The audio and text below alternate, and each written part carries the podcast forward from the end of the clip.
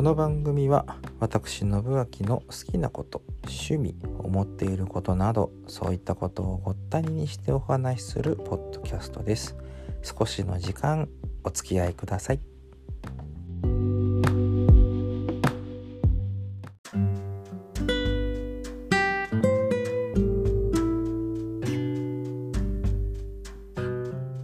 これからお聞きいただきます音声については、2023年の年末に収録したものでございます。言いたいことを言っていますので、そのまんまお話ししていきますが、2023年の年末感を若干残しつつ、年末感なしにとかっていう話をしておりますが、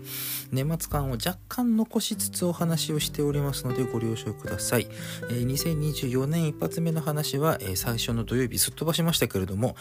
追って公開いたします。ますのでよろしくお願いいたします。ではどうぞ。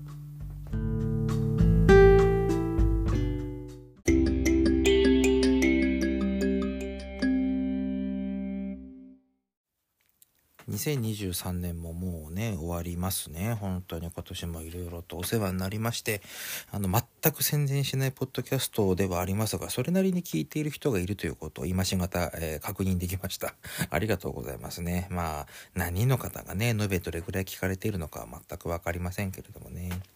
はい、本当にありがとうございます。年末感なく、えー、ちょっと最近サボり気味だった部分もあるので、言いたいことを最後に一つだけお話しして終わりにしようかなとね、いうところでございまして。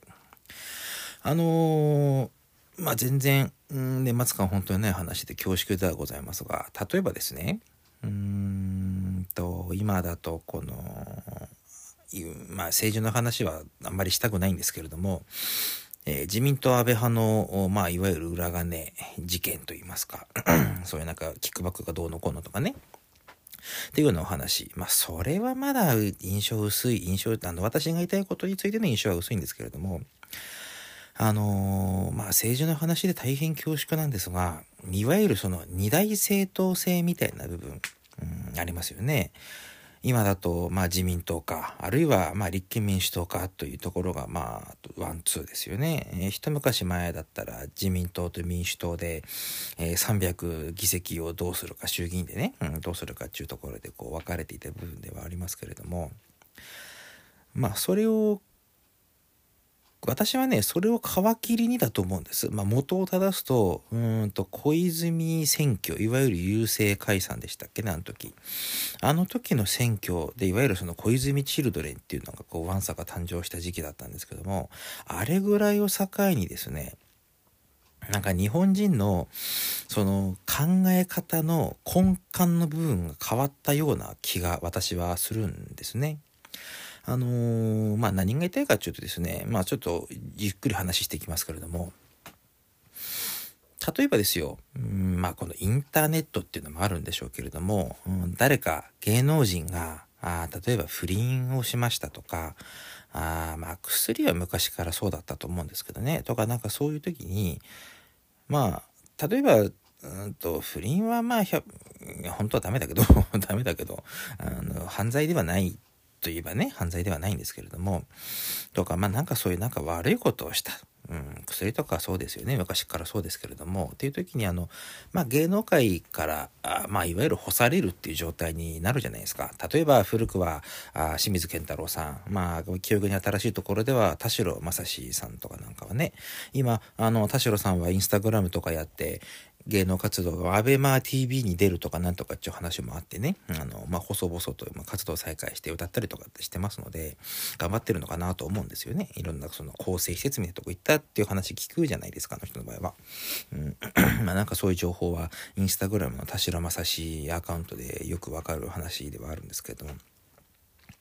とか、なんか、そういう時にこう芸能界が、その、なんちゅうの、芸能界の中で何らかの制裁というか、あの、まあ、いわゆる干す、干される状態になったりとかね、テレビに出れないとか、この番組はもう NG ですよとか、こういうのはダメですよとか、土佐回りしかできませんよみたいなっていうのはおそらくあったと思うんですけれども、それに付随して我々みたいな一般人が、もうあんたそれダメやであんたそんなことなんですんねん。もう失望したわ。ダメだわ、これは。いけないいけない。うん、まあ言うのはもちろんいいんですけれども、そういうところでこう、なんて言うんだろうな資材うーん私裁き なんなんていうのかな なんかそういうものをするものを目にするのが非常に多くなったと思うんですよね。一般人の我々一般ピープルのこう、まあ、芸能人でも何でもないですよ、私は。ただの、ただのサラリーマンです。副業、副業でも何でもない。趣味で歌ったりとか、趣味でこうやって喋ったりとか、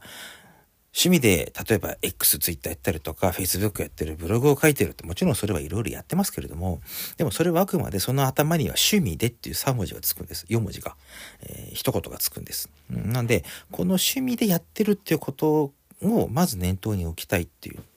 ていうのと、好き嫌いはもちろん自由。それを表現することも自由。だけど、なんだろうな、そういう、う善悪で言うと、悪の時の、あのー、意思表示が容易に見れるようになったっていうか、なんて言うんだろう、悪の時に、そういうのを表現するっていう文字とかね、言葉とかで表現するっていう機会がめちゃくちゃ増えてると思うんですよ。で、さっきあの小泉選挙の話しましたが何が言いたいかちょっとここなんですけども 今日の言いたいこと ねとその小泉選挙のあたりから1か0かいわゆるそのデジタル的な思考っていうものを日本人がするようになったと思うんです。間合いとか行間を読むとかっていうことを日本人がそのあたりからできなくなったのかしなくなったのかは正直わかりませんが、なんかそういう考え方をするようになった、そういう意思表示をするようになったっていうのが大変顕著に見られるんじゃないかなと。まあそういう風になってなんでだろうなって思った時に、こう裏を返すとあの辺からだなっていうのは私のまああくまで私的な感想でございますので、いいとか悪いとかってもちろんうん定義づけをしようとかっていう気は全くありません。だけど、そういうところでいい悪い、0か1かっていう、その、なんつうんだろう。どちらかといえば、もしくはよくわか、よくわからないまあいいとして、どちらかといえばとか、まあまあまあとか、そういうう曖昧な表現というものを日本人でしなくなったんじゃないかなって思うんですよね。世間的には、世界的には意思表示はしっかりした方がいい。例えば文法の問題で英語なんか、例えばああいう欧米諸国とかの文法だと、うんと目的じゃないやその主語と結論が頭にくるってよく言うじゃないですか英語なんかこの長文読む時には頭の文章だけ解読できれば言いたいことは大体わかるみたいな言い方をよくしますけれども日本語ってそういう意味では結論がケツに持ってこれますよね。でうん、俺そういうのがいい時もあるんです。結論頭の方が私は好きだったりするんですけれども、喋る時とか、例えばその、うん、なんて言うんだろうな。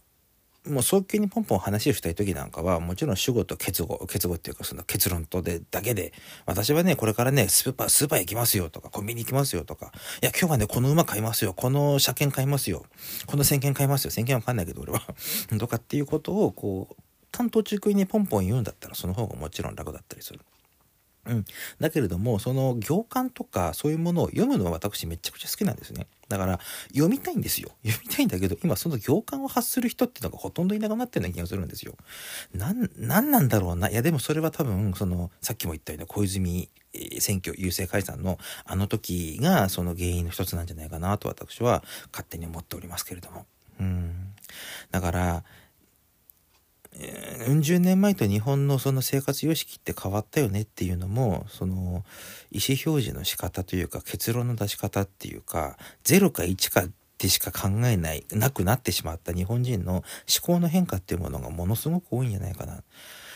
その中でも詩的な表現をするような人っていうのはもちろんたくさんいます。歌なんか聴いてると私は好きだからさだまさしさんとか聴いてるし最近でもね。なんか最近作ってる新しいその昔の昔から活躍している歌手の今の新しい曲を聴くっていうのも私は好き。だけど新しい曲も聴いた時にいい曲あるよね。例えば最近こうパッと耳につくようになったのが愛子さんの曲ってなんかいいなって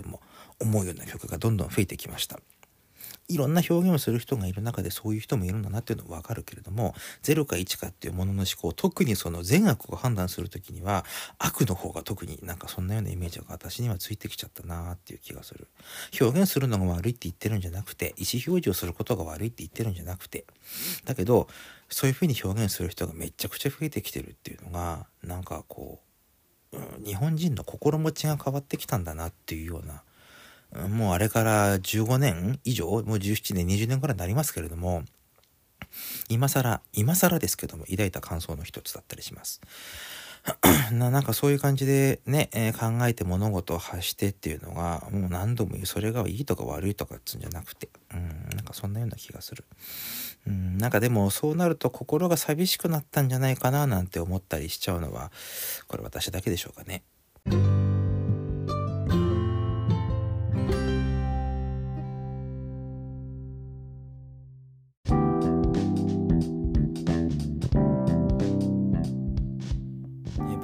話しましたがこれは昨年末に収録したものでございますがこの後にもですねあの、まあ、世間を騒がすいろいろな、えー、自然災害ですとか事故で事事故ですとか、ね、あとまたその冒頭お話しした安倍派云々の話についても動きがあったりします。でよし悪しっていう部分であの物事を判別しがちっていう話をおそらく本文の本,、うん、本茶の中でも話してましたけれども多分してると思いますけれどもあのなんですけどもなんかそれについては拍車がかかってるというのかやっぱりそういう思考でしかものを考えられない人って言ったら大変失礼な映画ですけれどもそういうところで思考を巡らして考えている人っていうのがやっぱり多いのかなっていう印象です。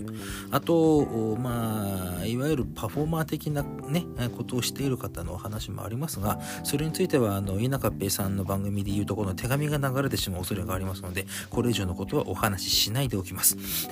なので、あの、まあ、とりあえずですね、あの、私については、その微妙な隙間を縫っていくというか、あの、な、まあ、なんていうのかな、その、0か1っていうだけの思考の、まあ、デジタル的な思考っていうのは私は正直大嫌いなんで、そうではなくて、人の肌に寄り添いながら、自分の言いたいこと言いながら、まあ、日本人的に曖昧に生活していくことは、それは今後続けていくと思いますので、よろしくお願いいたします。それでは本日はここら辺で。では、年始一発目の収録はまた近々お送りしますのでよろしくお願いいたします。